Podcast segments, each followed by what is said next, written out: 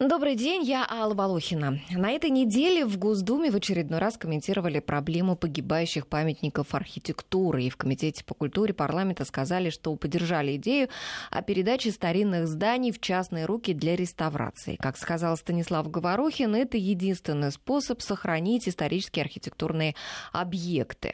А министр культуры Владимир Мединский ранее говорил, что у государства нет времени и финансов для реставрации архитектурного наследия столетия. А вот есть ли время и финансы у государства, чтобы реставрировать шедевры живописи и скульптуры?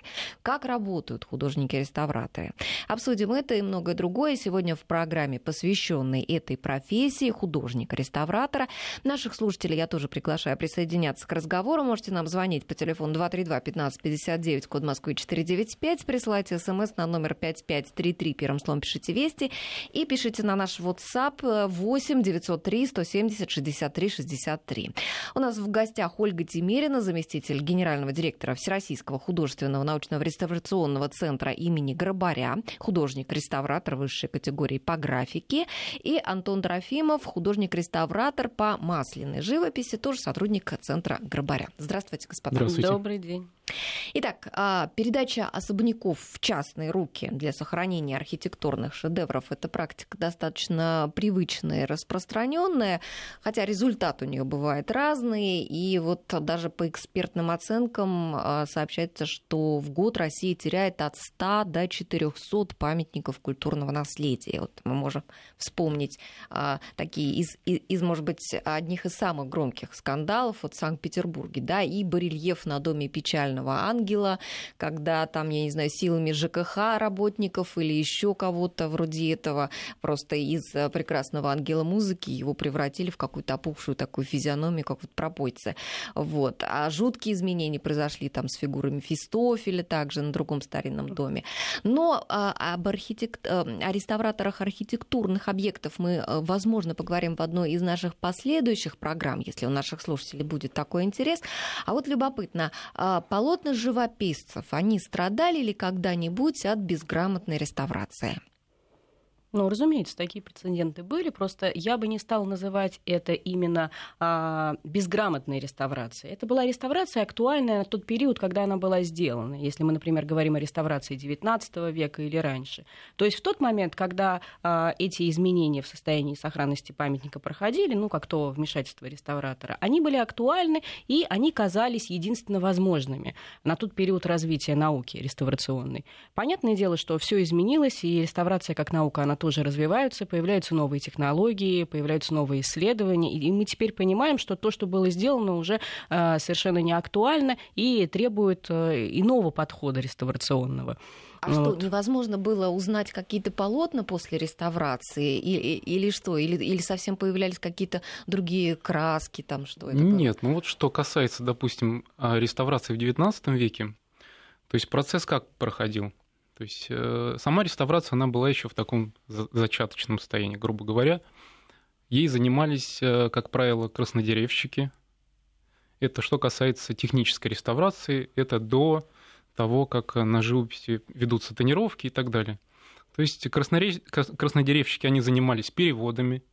То есть, допустим, если в процессе бытования у нас основа, на которой было написано, э, допустим, масляная живопись, она утрачивала свои механические свойства, то есть становилась хрупкой, перегорала там от связующего, которое прошло внутрь.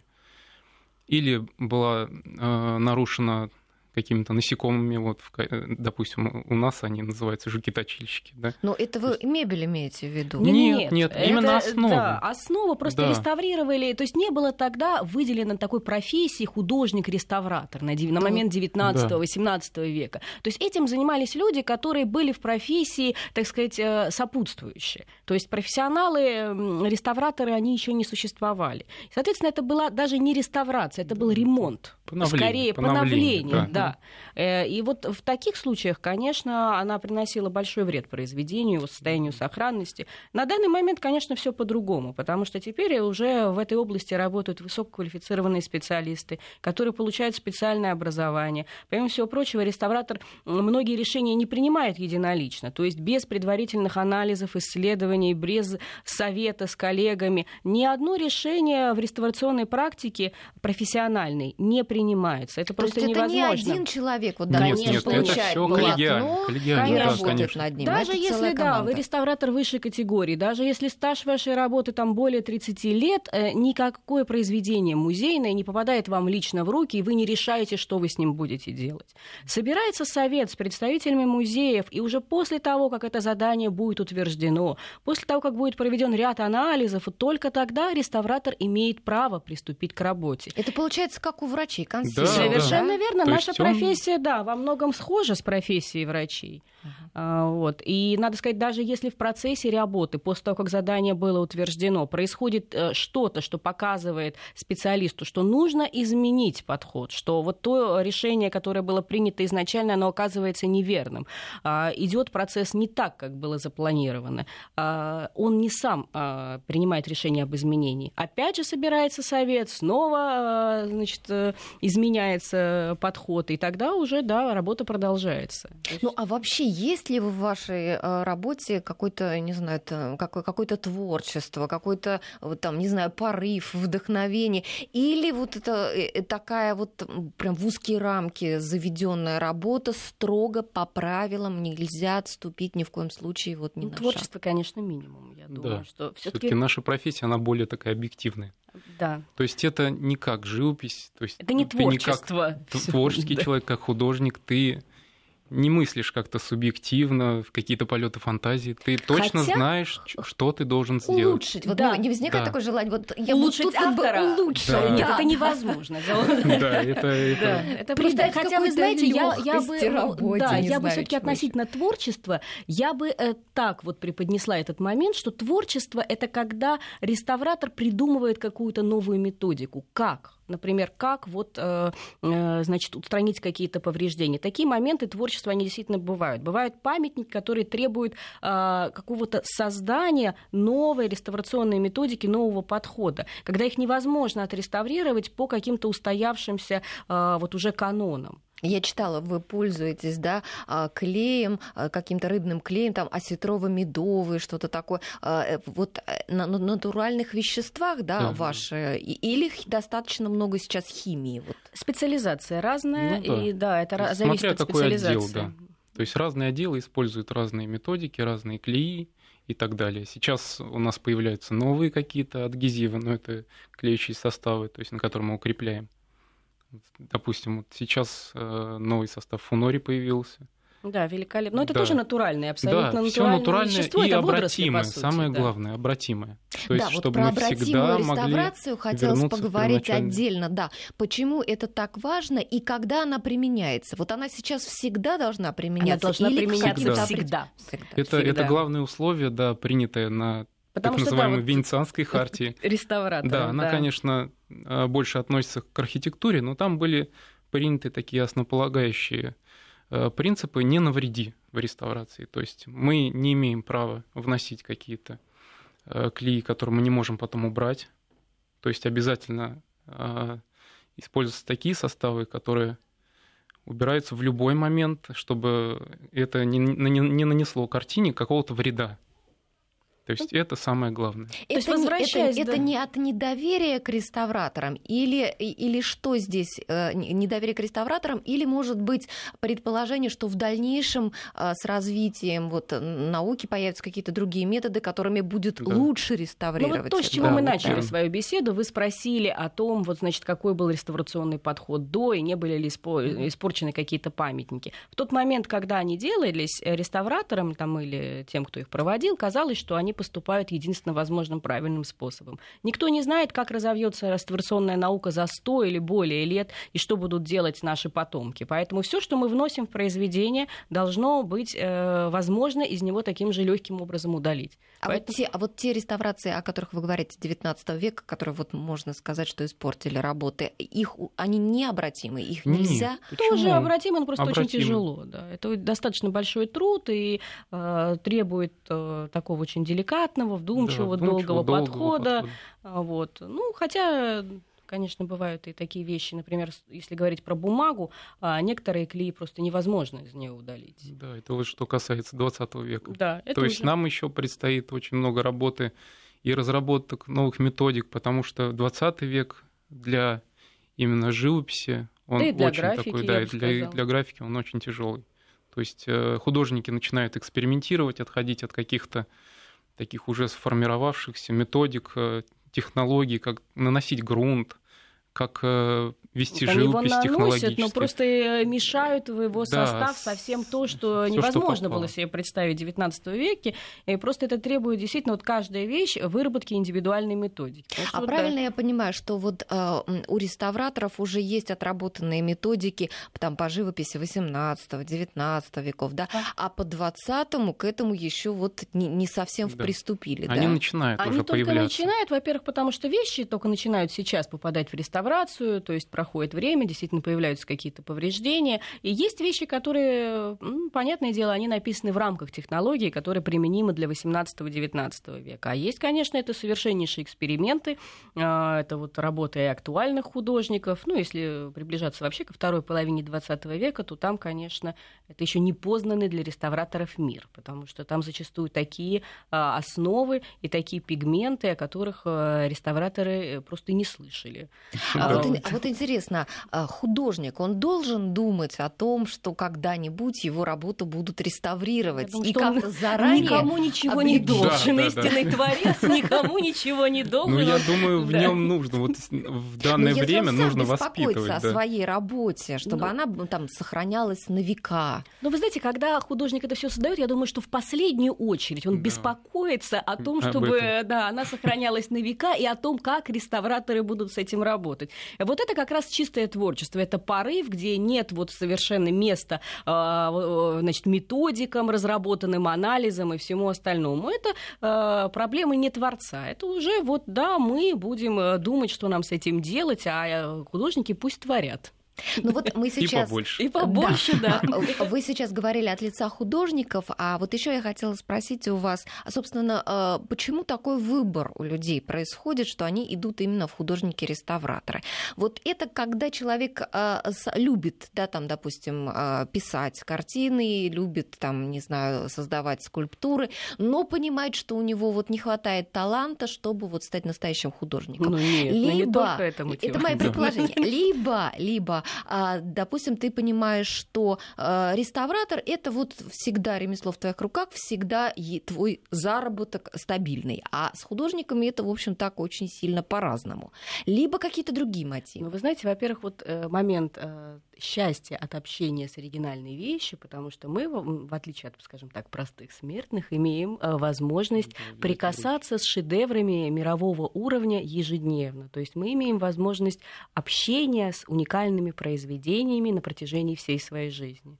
Вот. И, конечно, эта э, радость э, профессии, она ни с чем не сравнима.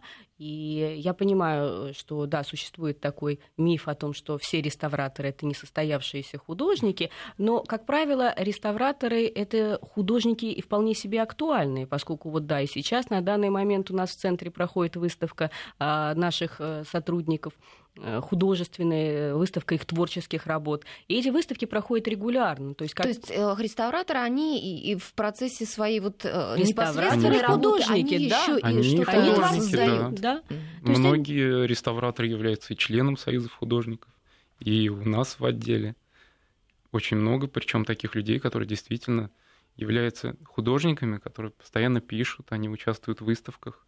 То есть это не означает, что он утратил какие-то свои Нет, творческие наоборот, способности. То есть вот возможность общения с произведением, оно дает э, вдохновение определенное, да, раскрепощение и, собственно, э, действительно вот такой момент я бы даже сказала, избранности появляется у реставратора от того, что он понимает, что вот да, только ему доверено это право. Да, а, какая-то да, картина да. под э, бронированным стеклом Да, висит, а а вы- Да. вы в имеете возможность просто потрогать. потрогать, Это изучить, самое главное, изучить технику, как она сделана. Поэтому А возникает ли вот какой-то такой трепет? Вот руки трясутся, и не можешь вот там приступить э, там, к какой-то работе, когда ты вот шедевр настоящий держишь в руках. Видишь, это колоссальная ответственность, да, вот перед всем да, человечеством. да. Ну, вы понимаете, как, да, трепет, он должен э, Выпить возникнуть. успокоительного, да, и тогда Нет, ну, уже... о, как вот хирург, он же когда приступает к операции, это же тоже колоссальная ответственность. Но если у него будут дрожать руки, то операция пройдет неудачно и может привести к э, чудовищным последствиям. Также и в реставрации. Это вот сродни действительно профессии ме- медика. Трепет надо оставить э, уже, так сказать, за кадром, и э, на работу с произведением надо выступать уже э, с твердыми руками, со светлой головой, ничего дрожать не должно и трепетать. То есть, да, это ответственность, но тем не менее все должно быть сделано качественно и Ну да. да, на высочайшем уровне. Ну, а, вообще обычно а, художников-реставраторов имена людям неизвестны. Да? Вы, вы остаетесь за кадром обычно, да, ну, как в кино, да, артисты всех знают, а, а сценаристов там далеко не все Мгм. знают. Также и здесь. Вот а, и при этом а, как бы человечество должно быть вам благодарно за то, что вы возвращаете шедевры людям, да. Не возникает ли какой-то такой обиды, что вот я вернула эту картину, а мое имя вот и, и никто не знает? И не возникает ли желание где-нибудь вот, в уголочке поставить свою подпись? Э, Нет, у такого желания, конечно, не возникает. Это уже такое, да, немножко наивное. Я думала, было бы стремление детское.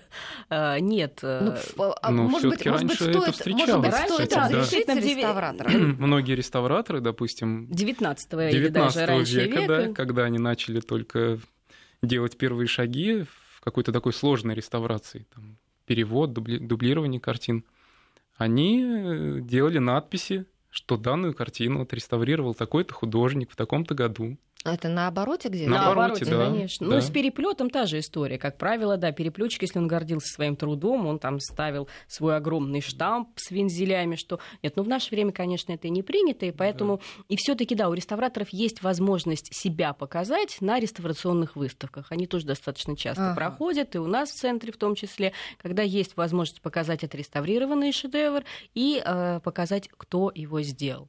И, наверное, рядом фотография, что было, да? Да, Как конечно, это Конечно, выглядело? разумеется. То Значит, это проходят просто... конференции Да, и вот да, циклом действительно, совершенно верно. Если есть желание как-то заявить себя миру, то это да, это конференция, это Да. представление себя в рамках научного сообщества, оно все вот эти вот амбиции э, удовлетворяет. удовлетворяет. Да, Да, удовлетворяет.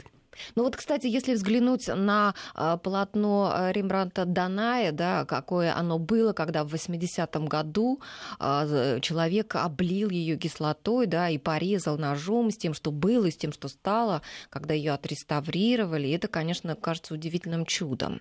А, а вот а, когда эту картину отреставрировали, да, ее, ну, фактически нарисовали заново, получается. Вот а, и э, споры после этого были о том, считать ли эту картину по-прежнему э, э, шедевром кисти только Рембранта, или же а, уже это такой вот коллектив мастеров, работающих на этой, над этой картиной. Вот как здесь считать? Когда Ну, вот, это вот до сложно, такой сложный степени вопрос. были утраты сильные, да, 27% утрат было у этой картины. Ну да, до 30% утрат все-таки такая допустимая реконструкция. Э, Дело в том, что да, тут скорее идет речь не о реставрации, а о реконструкции. Это реконструкция. немножко другое.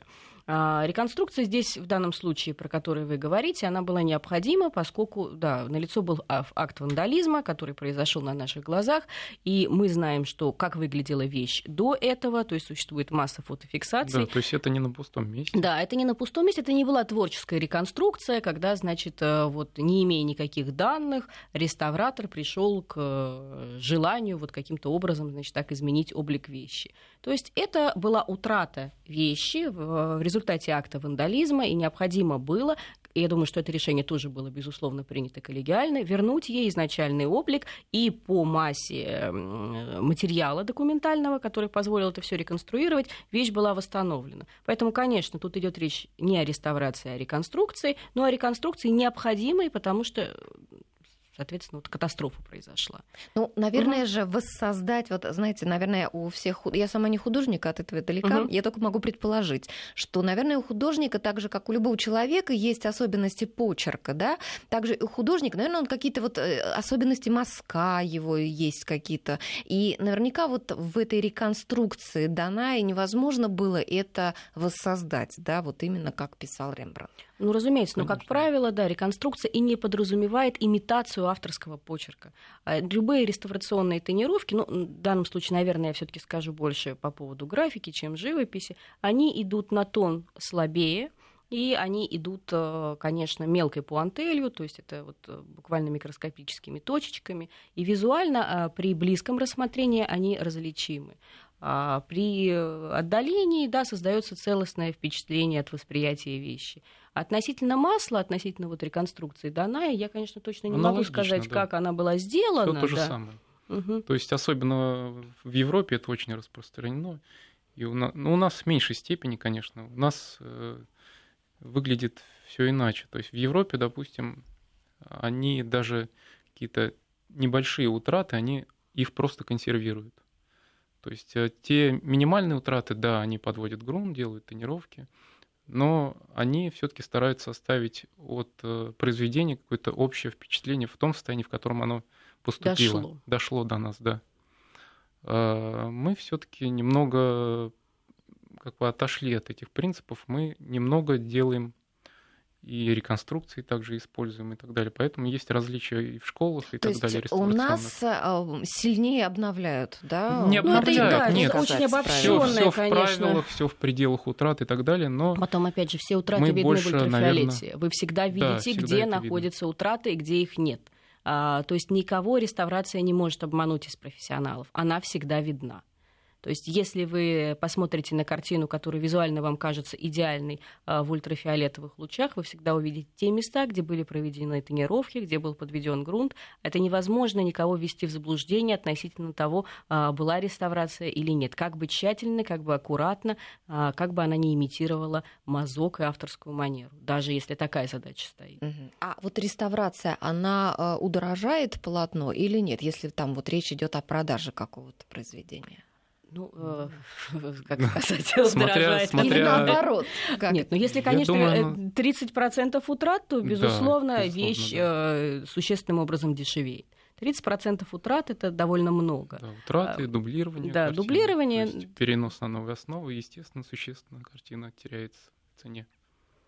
Нет, если вы говорите об утратах, это значит не отреставрированное плато. А если оно отреставрировано? Даже если оно отреставрировано, все равно, повторюсь, вы же никого не можете обмануть да. тем, есть ли реставрация в этом полотне или следов ее этой самой реставрации нет. То есть на цену есть, это не влияет? На цену сторону увеличения да. точно не влияет. Э, скорее наоборот. То есть скорее наличие обильной реставрации, оно ведет к тому, что полотно дешевеет. Ну что ж, а мы сейчас должны прерваться на новости, буквально на пару минут. Оставайтесь с нами, мы продолжим наш интересный разговор. У нас сегодня в гостях художники-реставраторы Ольга Тимерина и Антон Трофимов. 12 часов 33 минуты в Москве. Мы продолжаем наш разговор. Беседуем мы сегодня о профессии художника-реставратора. Ну и вот в первой части нашей программы мы заговорили о, о картине Даная Рембранта, которая была э, сильно очень повреждена в Эрмитаже злоумышленником, и сейчас она помещена после реконструкции под э, бронированное стекло. Э, так вот, в этой работе а, э, Рембрандт внес изменения в эту работу. После смерти своей жены он придал героине картины а, э, черты своей любовницы. Вот такое коварство.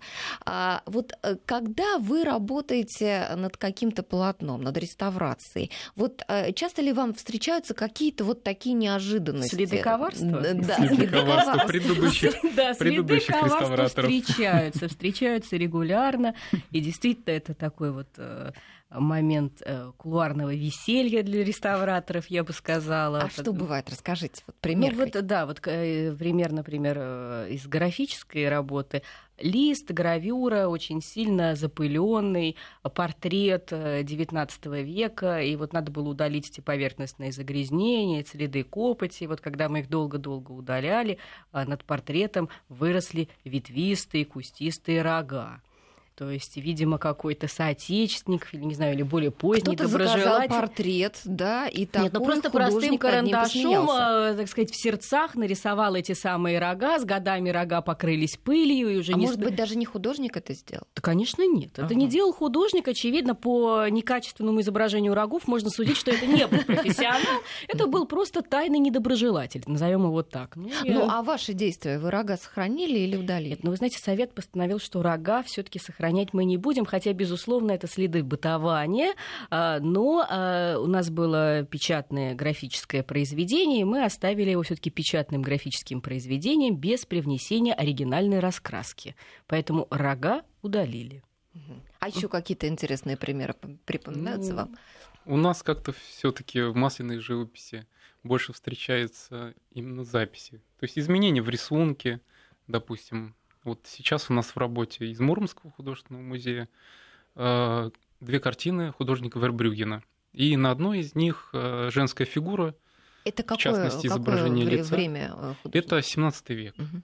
То есть изображение лица было полностью переписано. То есть это почему так сделали?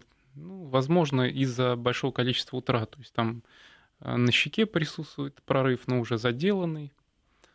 И, видимо, предыдущая реставрация заключалась в том, что просто переписали лицо, чтобы картина выглядела хоть как-то да, выглядела да. и новее, и имела экспозиционный вид. Но... Ну, а смысл?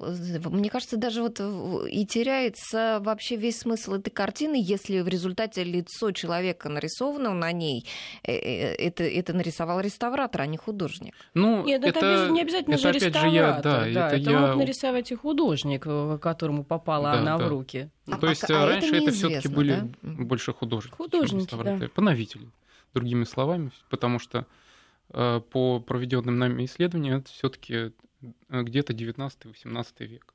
Угу. Все это было сделано, причем реставраций было несколько, потому что присутствовали разные грунты, разные по цвету, которые подводились в утраты, а во многих местах, грубо говоря, их просто зашпаклевывали и сверху прописывали. Поэтому э, вот в таких условиях приходится и растягивать реставрационные работы, потому что Э, получается, у нас работы прибавляется, нужно все постепенно это удалять. А, убирать. А, растягивать в смысле по срок, сроку? Да, срок, конечно. Подумала, нет, нет, нет, что Да, просто изначально, вот когда первый визуальный осмотр, он показывает, что да, реставрация может занять определенное количество времени, а в процессе работы выявляются все новые записи, какие-то новые э, вот эти вот моменты зашпаклеванности, э, утраты и прочего, то есть новые повреждения в процессе изучения вещи, и это приводит, конечно, к увеличениям срока реставрации. То есть эта работа, безусловно, не быстрая, она не делается в одночасье, и иногда даже э, тот срок, который изначально запланирован, он может быть превышен. Просто такая силу... очень кропотливая работа, да, да, это да, очень людей, которые способны вот на одном месте долго вот да? что-то такое... Да сконцентрироваться, терпеливо да, сидеть, терпеливо делать. сидеть и делать свое дело. Но при этом, наверное, мне кажется, в вашей работе всегда очень много каких-то открытий, какой-то вот прям ежедневной новизны. Или я ошибаюсь? Вот как это? И, тем более вы сказали, что вы говорите, это наука. То есть если э, люди, не, не приобщенные к вашему искусству, думают о том, что это скорее ремесло, а может быть, это и то, и другое? Это и то, и другое. Это и то, и другое. Да. Это, конечно, высококвалифицированное ремесло, которое не может существовать без науки. То есть реставратор без поддержки химиков, физиков, э, разнообразного рода исследователей, а иной раз реставратор совмещает в себе и то, и другое, он просто не может э, осуществлять свою работу. Потому что зачастую, чтобы принять какое-то решение по тому, чем тонировать э, утраты, какой подводить грунт, надо понять, как это было сделано. То есть всегда реставратор в своей работе отталкивается от производства, от авторского метода. Как, какими материалами, значит, все это было изготовлено, и уже на основании выводов, которые делают ученые, он подбирает оптимальные составы. Ну, а вот действительно, у каждого художника какая-то своя манера, какие-то свои причуды, mm-hmm. кто-то что-то там в свои краски добавляет или как-то специально обрабатывает, не знаю, там полотно или, или что-то. Да. А, вот скажите, а есть такое уже вот наработанное такое, не знаю, может быть, по каждому художнику там списочек, что вот там э, Веласкес, у него проблемы такие-то, ну, такие-то с конечно, конечно. живописи. Да, и по русским, и по западным художникам есть определенный опыт, который накапывает, накапливается, мы понимаем, что да, одни авторы, это очень часто зависит от региона, от времени, работали одними грунтами, другие другими, и, значит, пигменты тоже, соответственно, очень разнятся, западные, русские, по времени производства, соответственно, по перитиру. Там масса разнообразных признаков, которые, безусловно, уже э, классифицированы. Да, ну, и дают нам основания да. для датировки, допустим, работы. То есть из чего, допустим, сделана основа, из какого материала, какое дерево. То есть еще и это сразу... входит конечно, в вашу конечно. работу. Да. Потому что, да, многие пигменты, например, они появились в определенное время, то есть в начале 20 века. Если у нас в красочном слое наличествует тот или иной пигмент, мы можем понимать, что значит, картина не могла быть произведена раньше определенного срока. Это все очень важно для атрибуции в том числе, поэтому, да, безусловно, в центре нашем постоянно происходит накопление этой базы по, раз... базы по разным художникам, по разным школам. То есть угу. получается, что, а, допустим, а, реставраторы, они могут работать и э, частным образом, допустим, с частными коллекционерами. Да? Вот коллекционер хочет выставить куда-то там свою картину, продать или на аукцион, или еще что-то, да, но при этом необходима экспертиза. Вот заказывают ли реставраторам экспертизу или это отдельные какие-то вот специалисты? Нет, ну, конечно, экспертизой занимаются отдельные да, специалисты. Отдельно. Да, реставратор, он выполняет э, техническую часть работы, и экспертизой занимается и в нашем центре целый отдел, посвящен этой работе. Там работает, э, работают эксперты, которые специализируются по разным периодам э, живописи, по разным художникам. То есть это очень серьезная работа, и тут технологии Э, вовсе недостаточно для того, чтобы установить авторство или датировку. Технология может помочь, она может отметить, э, отмести ряд вариантов неверных, но при этом она не является единственным методом изучения произведения искусства. Ну, а да. вот если работать с частными какими-то вот заказчиками, которым вот нужно свою картину отреставрировать, а как здесь это происходит? Ведь эту же картину нужно где-то хранить, если она, например, очень дорогая картина какая-то, да где же ее хранить? Не может же реставратор хранить у себя дома? Или он может на работе у себя ее там где-то там над ней работать Технически оставлять? он, как конечно, может хранить ее у себя дома, если ему да, заказчик если доверяет. Условия, да. да, если ему позволяют условия, то, собственно, кто ему может помешать хранить ее у себя а, дома? Но ее же могут украсть. Ну вот это, это же ты несешь ответственность. Это вопрос, да, да на страх и риск э, реставратора и заказчика. Заказчик. То есть если они обоюдно договорились, что всех э, риски устраивают и ту и другую сторону, пожалуйста, э, кто может запретить хранить ее у себя дома? А если нет? Ну, если нет, где то... тогда? Многие имеют свои мастерские, да, свои мастерские арендуют. И так далее. Опять же, заказчики очень часто предоставляют свои помещения для того, чтобы работа была выполнена. на выезд. Ну, логично, угу. если картина да. очень дорогая, так можно и, в общем, снять под нее мастерскую, под реставрацию. Конечно, да. ну или да, выделить какое-то помещение, угу. да. Ну, а вообще, как строится работа реставратора? Вот э, каждый ли день вы прям вот занимаетесь вот физически реставрацией? Или у вас еще какие-то происходят работы там подготовительные, там постреставрационные и так далее? Конечно. Что, еще, что еще вы работы. делаете? И ну, подготовительные. Перед, да, перед тем, как поступает работа в реставрацию, первое, что мы делаем, это проводим фотофиксацию, то есть в прямых, боковых лучах выявляем разрушения, которые у нас на данном этапе делаем описание состояния сохранности, исследуем в ультрафиолете, в инфракрасных лучах, отдаем химикам на анализы, какие пигменты, какое связующее. То есть большое, большое очень исследование проходит перед тем, как приступать к работе. Ну и даже после того, как уже работа завершена, да. реставратор все процессы, которые он проделывал вещь, с вещью фиксирует в паспорте.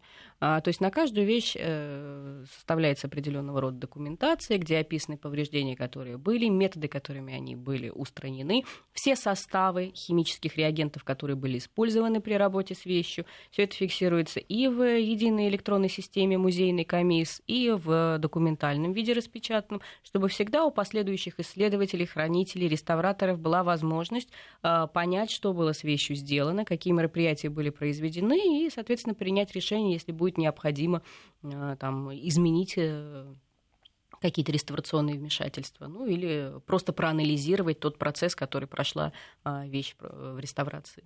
А есть ли у реставраторов какие-то любимые способы реставрации? Или они не могут иметь такие способы? Нужно пользоваться вот теми, какие нужны Наверное, для картины? процессы вы имеете процессы, в виду, способы Нет, я да. имела в виду способы, но про процессы тоже ну, можно посудить. Способы, ну, способы... Отчасти, отчасти есть. То есть есть и школы реставрации, Угу. То есть петербургская школа, она отличается от московской, допустим, если взять даже дублировку, то есть там разные, разные подходы. То есть э, сам процесс, он происходит немного по-разному. Угу. Давайте мы а, подробнее вот о разнице школ поговорим после небольшого перерыва. Сейчас мы должны прерваться, чтобы рассказать о прогнозе погоды. А, я напоминаю, мы обсуждаем профессию художника-реставратора сегодня, и у нас в гостях специалисты Московского центра реставрационного имени Агробаря. Итак, продолжаем разговор. Мы э, до э, перерыва заговорили о том, что существуют разные школы реставрации, и вот питерская и московская школа отличаются. Ну, кстати, так часто бывает в разных профессиях, что вот есть действительно вот питерская, московская школа, еще какая-то, и они отличаются. В чем разница вот между двумя вот этими школами? Ну, как бы разница в том, что э, различен технический подход к самой реставрации, то есть к методике. То есть другие составы, э, Даже другие так. соотношения, да. Ну, то есть это упирается во многое, даже просто вот э, во влажности. То есть Петербург у нас, как всем известно, находится да. у нас все-таки Финский залив, угу. море. И здесь другая влажность. То есть... То есть и они реставрируют картины под э, свои условия, да, да понимая, да, да, в каких условиях будут картины То есть храниться. Какие-то составы нужно изменять, добавлять больше каких-то веществ, ну, хотя потому друг... что это да. влияет. Угу. Ну, хотя, с другой стороны, ведь а, музей закрытый, там поддерживается свой там климат и температура и так далее, везде же одинаковые. Повреждения тоже зачастую диктуют а, необходимость применения того или иного состава. То есть произведение жило в определенных климатических условиях. Соответственно, произошли какие-то изменения в его состоянии сохранности благодаря тем или иным климатическим условиям. Соответственно, а, в рамках этих условий иногда требуется усилить, например, воздействие каких-то реагентов, процентное соотношение клея, то есть взять что-то более или менее концентрированное. Ну, то есть это частные случаи, сейчас сложно это обобщить в какую-то единую систему, но тем не менее необходимы изменения относительно а, климатической среды, в которой бытовала вещь до того, как поступила в реставрацию. А правильно я понимаю, что а, если московский реставратор захочет работать в Питере и наоборот питерский в Москве, то их просто не примут в коллектив? Нет, конечно, нет, это нет. не так. У нас, например, в отделе работает много. Э, очень много выпускников Репинской академии. Мы очень дружим, мы постоянно консультируем друг друга, так что тут проблем нет. Просто вопрос, захочет ли питерский да. или московский реставратор изменить свою жизнь и все, э, да, все, все поменять и переехать. Ну, такие случаи бывают. Студенты, например, очень часто кочуют между столицами и ну и, наверное, научиться и тому, и другому э, всегда способу полезно. всегда, всегда полезно, полезно, конечно, да. это так. Только удорожает тебя да, как специалиста. Это, это только расширяет идет, да, диапазон возможностей, только так. Твоих возможностей. Ну а вот ехать работать или, вернее, ехать учиться в Европу, вот их методом тоже, наверное, имеет много смысла. Конечно. Сильно отличается Конечно. вот наш, Очень наша сильно, школа от европейской? отличается. Но мы постараемся все-таки по возможности участвовать в каких-то европейских конференциях а, мы постараемся значит, читать журналы, которые они выпускают по реставрации. А, в частности, вот в прошлом году мы ездили в Австрию для того, чтобы посмотреть, как работают наши коллеги, коллеги в Венской национальной библиотеке. А, конечно, у них э, зачастую гораздо больше чисто технических возможностей. Оснащение немного Оснащение, другое, да. Они, у них э, любая возможность выбора бумаги, любой стоимости клея, какие-то удивительные уникальные условия хранения, климатические камеры, чего, конечно, у нас, в особенности в регионах, зачастую нет. И да, часто бывает так, что вещь отреставрирована, она едет обратно домой в музей, там попадает в такие условия, в которых она снова э, начинает подвергаться воздействию разрушительному времени. И да, мы, к сожалению, понимаем, что, скорее всего, очень скоро нам придется снова с ней работать.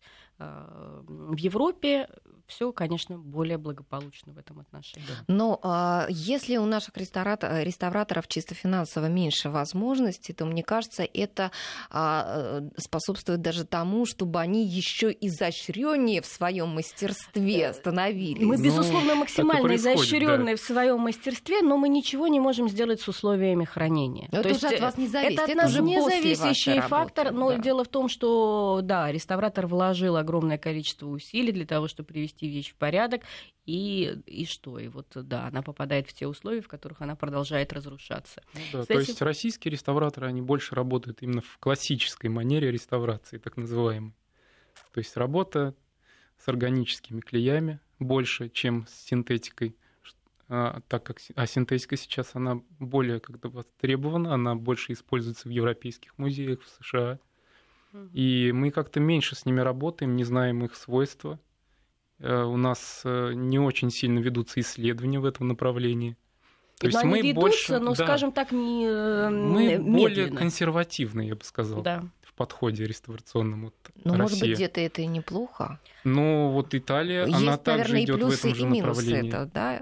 Безусловно, да, и, конечно, плюсы, плюсы мы можем отметить э, в том смысле, что мы работаем проверенными материалами, материалами идентичными да, тем, которыми создавалось произведение. То есть это те же клеи, тот же рыбий клей, он никак не изменился с XVIII века до наших дней, состав его он не изменен. Грунт все тот же, ну, то есть никаких синтетических составов для укрепления мы не используем. И поэтому мы абсолютно уверены в том, какой результат может быть с течением времени с этими материалами. Относительно синтетики, да, еще предстоит это выяснить. Э, да, 20 век будет диктовать. Диктовать, да. Уже мы начинаем сталкиваться. Вот недавно у нас была командировка, допустим, и там были работы уже 20 века художников, выполненные эмалевыми красками. И на обычный органический клей он наши никак ситровые, не реагирует. он никак не реагирует, настолько глянцевая поверхность, что сцепление просто не происходит. И вот на этом этапе уже нужно все-таки применять уже синтетические материалы. Угу. А как вообще а, принимаются решения о том, что а, необходимо произведение реставрировать? Мы уже немного сегодня коснулись о том, что в Европе вот э, часто какие-то утраты просто консервируют, да, оставляют в том виде, в каком они есть, только чтобы дальше не разрушались. Но вот, а, например, э, на этой неделе стало известно, что памятную доску Маннергейму вот в Питере, которую со скандалом поставили и со скандалом сняли, что ее будут хранить вот в поврежденном виде, там ее облили краской, uh-huh. будут хранить ее в царском селе. Э, то есть вот не стали реставрировать, да. Или, например, вот вспомним Венеру Милосскую знаменитую, да, которую тоже руки не стали приделывать. Вот, вот почему не стали приделывать руки? Там вот в Питере по, по, по поводу этой доски там сказали о том, что вот она в таком виде будет храниться как символ исторических споров да, в современном российском обществе. С Венерой-то в чем казус? Ну, дело в том, что приделывание рук, скажем так, к Венере никакого отношения к реставрации не имеет. То есть назвать это словом реставрация и даже словом реконструкция невозможно, потому что до нас не сохранилось изображение Венеры с, с наличествующими руками.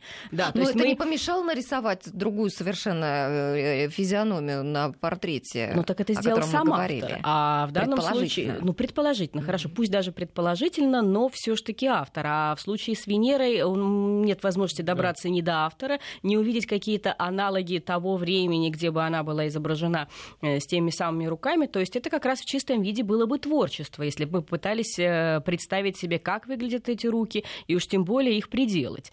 Поэтому к реставрации это вопрос не к нам. То есть э, руки, реконструкция, представление о том, как бы они выглядели, нет. Это... Понятно. Ну, бывали прецеденты, угу. конечно, вот что касается фигуры Лаокоона в Ватикане. Но там ситуация была другая там руки нашлись. Нашлись просто ну, на просто аукционе, их да, и их да. вернули на место. А здесь все-таки у нас э, части отсутствуют, и мы совершенно не знаем, как они действительно Ну выглядели. и опять же известный случай с критскими мозаиками, когда исследователь, открывший их, собирал из них совершенно одно изображение, а позднее, значит, это оказалось э, иным изображением. То есть, по-моему, это был мальчик э, с голубокожий мальчик, а потом это оказались обезьянки с лотосом. То есть я точно уже не помню. Кардинально. Абсолютно кардинально, поэтому реконструкция это очень опасный момент. Угу. Ну, так все-таки вот а когда решение принимается, скажем, это в какой-то в цифре можно выразить, там, скажем, 30% утрат, или там дошли до 15% утрат, там, полотна, например. Нет, тут э. процентных, конечно, показателей никаких быть не может, это по результатам визуального наблюдения. Если экспедиционный вид вещи сильно изменен и мешает ее восприятию зрителям, тогда принимается решение музейными сотрудниками о необходимости реставрации. Но это же очень да. субъективно, мешает или не ну, мешает. Ну, оно же не единолично это решение принимается. То есть все-таки, опять же, как и реставрация, это решение принимается коллегиально. То есть коллектив музея видит, что вот восприятие вещи искажается с течением времени, те загрязнения, повреждения, которые на вещи есть, не дают нам возможность э, оценить э, авторский замысел. И тогда, конечно, да, такое решение принимают. Ну вот еще один хочу случай вспомнить тоже в Петербурге, когда статуя сатира в Гатчине хулиганы сделали ей педикюр, накрасили розовым лаком там ногти на ногах, а, и э, краска это проникла глубоко вот в мраморную крошку, и пришлось там 2 миллиметра с этого мрамора снимать. И реставраторы даже бесплатно согласились выполнить свою работу. И вот я хотела узнать, вообще в вашей работе работе, в ней много энтузиазма какого-то. Вот, и, и невозможно, наверное, ее выполнять вот от сих до сих. Без энтузиазма просто эта профессия была бы невозможна, я думаю. Да, То есть, без любви. И без любви к э, этому труду тоже, потому что у нас очень много в профессии строится на энтузиазме, потому что, повторюсь, конечно, финансирования зачастую не хватает, и э, во многом реставратор э, просто настолько заинтересован в том, чтобы получить результат, что он готов работать с минимальными какими-то финансовыми влияниями и вкладывать в это, и, может быть, иногда и какое-то свое дополнительное время, а, дополнительные даже средства, когда ему, например, нужно попробовать какой-то новый состав, которого нету в арсенале мастерской. То есть реставраторы во многом идут на а, благородные шаги, жесты. Ну что ж, спасибо большое. Еще очень о многом хотел с вас расспросить, да. потому что такой интересный рассказ. Э, у нас сегодня в гостях были художники-реставраторы Ольга Тимерина и Антон Трофимов. Но вообще у реставраторов много разных направлений. Есть и такие специалисты, которые занимаются восстановлением старинных вывесок в городе, и древних икон, и мебели, и много всего другого. И это все тоже очень интересно. И, возможно, мы тоже вернемся а, еще к разговору и пригласим новых специалистов. Спасибо большое, господа, вам. Спасибо, Спасибо нас слушал. Угу. Я Алла Волохина. Всем до свидания.